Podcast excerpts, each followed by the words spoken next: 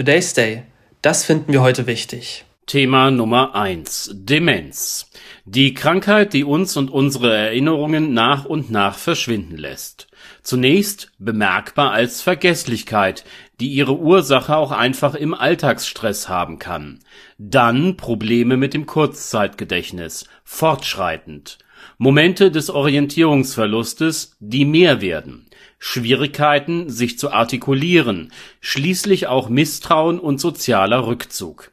Die Krankheit verläuft schleichend, Symptome können gelindert, Bewältigungsstrategien und der Erhalt von Alltagsfähigkeiten eingeübt werden, aber aufhalten lassen sich Demenzerkrankungen nicht. 57 Millionen Menschen auf der Welt teilen zurzeit dieses Schicksal, 1,4 Millionen allein in der Bundesrepublik Thema Nummer zwei: Bei Fragen zu Substanzen, die nicht in die Luft gehören und schädlich sind, kann man auf den Seiten des Umweltbundesamtes wertvolle Antworten und Informationen finden. Es handelt sich um ein komplexes Gemisch fester und flüssiger Partikel, die sich in unserer Luft befinden. Diese entstehen fast ausschließlich durch uns Menschen, bei Verbrennungsprozessen von fossilen Energieträgern zum Beispiel aber auch durch Staubaufwirbelungen oder Bremsen und Reifenabrieb. Wir sprechen von Feinstaub. Die Wirkung auf den Menschen: Entzündungen der Atemwege, Plaquebildung in den Blutgefäßen oder eine erhöhte Thromboseneigung. Auch Herz-Kreislauf-Erkrankungen können durch die Partikel ausgelöst werden. Soweit der Stand des Wissens Bringen wir nun beide Themen zusammen. Neu ist die Erkenntnis, dass Feinstaub auch das Risiko für Demenzerkrankungen erhöhen kann.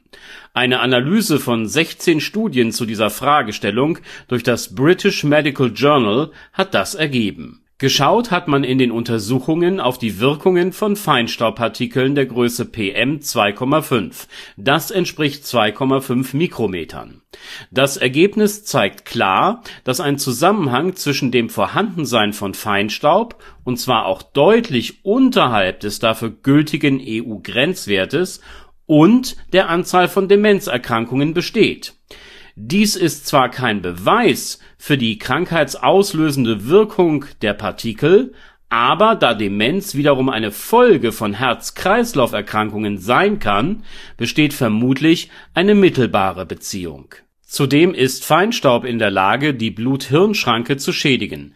Entzündungen im Gehirn können durch ihn ausgelöst werden. Schlimmstenfalls kommt es zum Absterben von Nervenzellen es kommt auf die Grenzwerte an, wenn es denn überhaupt welche gibt, und darauf, ob diese eingehalten werden. Die Untersuchenden, sie verweisen auf das von der WHO gesetzte Ziel von unter 5 Mikrogramm Feinstaub pro Kubikmeter Luft. Da offenbar 40 Prozent aller Staaten überhaupt keine Richtlinien oder Gesetze zur Einhaltung der Luftqualität haben, ist es bis zu dem Erreichen des von der Weltgesundheitsorganisation festgesetzten Wertes noch ein langer Weg. Today's Day. Ein Projekt von netkiosk.digital